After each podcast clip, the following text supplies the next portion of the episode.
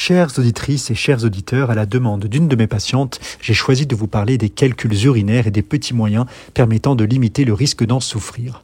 Les calculs urinaires sont des petits caillots formés par la précipitation de certains composés minéraux et protéiques dans les urines. On parle alors de maladie lithiasique ou lithiase urinaire. Ces calculs peuvent abîmer les reins, mais ils peuvent aussi et surtout se bloquer dans l'uretère, ce petit canal très fin qui emmène l'urine du rein jusqu'à la vessie, et sont alors responsables d'une des douleurs les plus intenses que votre corps peut vous causer, j'ai nommé la crise de colique néphrétique, qui est une douleur lombaire extrême, parfois accompagnée de nausées et vomissements, et qu'aucune position ne peut soulager, elle impose alors la prise d'anti-inflammatoires. Cette colique néphrétique peut avoir des conséquences gravissimes lorsque l'urine s'infecte, il y a alors de la fièvre et on parle de pyélonéphrite obstructive qui impose une prise en charge interventionnelle en urgence pour drainer le rein. Mais revenons à la lithiase. Elle peut être due à certaines maladies génétiques ou à des maladies endocriniennes, en particulier l'atteinte de petites glandes situées près de la thyroïde, que l'on appelle les parathyroïdes. Mais dans la plupart des cas, aucune maladie sous-jacente n'est identifiée. On considère qu'une personne sur dix souffrira un jour de calcul urinaire. Et c'est la conjonction d'une alimentation trop riche, d'une hydratation insuffisante et souvent de petites prédispositions individuelles qui conduisent certains ou certaines à fabriquer des calculs. Alors comment faire pour éviter ces calculs urinaires? La première chose à savoir est qu'il n'existe pas vraiment de conseils robustes pour les personnes n'ayant jamais fait de calcul, en dehors de la règle de toujours maintenir une hydratation suffisante et de traiter une éventuelle carence en vitamine D.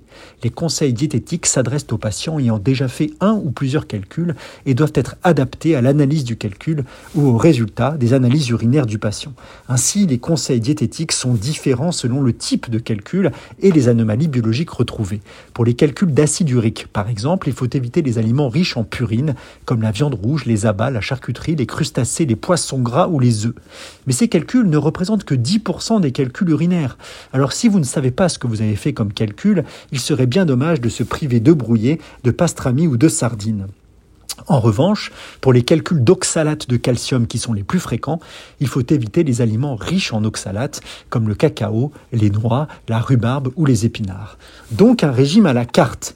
Mais il existe tout de même quelques règles qui sont valables pour à peu près tous les types de calculs. La première règle est de s'hydrater suffisamment, je l'ai déjà dit, régulièrement tout au long de la journée pour diminuer la concentration des composés lithogènes et éviter que leur précipitation ne conduise à la formation de calculs. La deuxième règle est d'éviter les apports excessifs de sel et de rester en dessous de 8 grammes par jour. Il est aussi préférable d'éviter les apports excessifs en protéines animales et de traiter un déficit en vitamine D. Ensuite, il est toujours utile de maintenir un apport suffisant de calcium, mais pas excessif. Il faut dans l'idéal ingérer entre 800 et 1000 mg par jour de calcium, ni plus ni moins, soit l'équivalent d'une portion de produits laitiers comme un morceau de fromage ou un yaourt. Et si vous préférez le lait végétal enrichi en calcium, les quantités de calcium sont souvent indiquées sur l'emballage, et donc vous pouvez facilement mesurer vos apports avec un peu de calcul mental ou à l'aide d'une calculette et éviter ainsi de faire des calculs. Enfin, plusieurs études montrent l'intérêt du jus de citron, qui apporte du citrate en grande quantité, ce qui permet d'éviter la formation des calculs. Il semblerait qu'un apport d'un demi-verre par jour soit très bénéfique. En revanche, il faut éviter le jus d'orange. Il apporte beaucoup moins de citrate et beaucoup plus de vitamine C. Or, cette dernière est à éviter si vous êtes sujet au calcul d'oxalate, car la vitamine C est justement transformée en oxalate, éliminée dans l'urine. Donc, vous l'avez compris, il est important de consulter en cas de calcul urinaire pour définir la meilleure prévention secondaire, c'est-à-dire la prévention de la récidive car si la majorité des calculs s'éliminent tout seuls, il est parfois nécessaire de les casser par onde de choc externe ou de devoir opérer pour les détruire avec un laser et les retirer.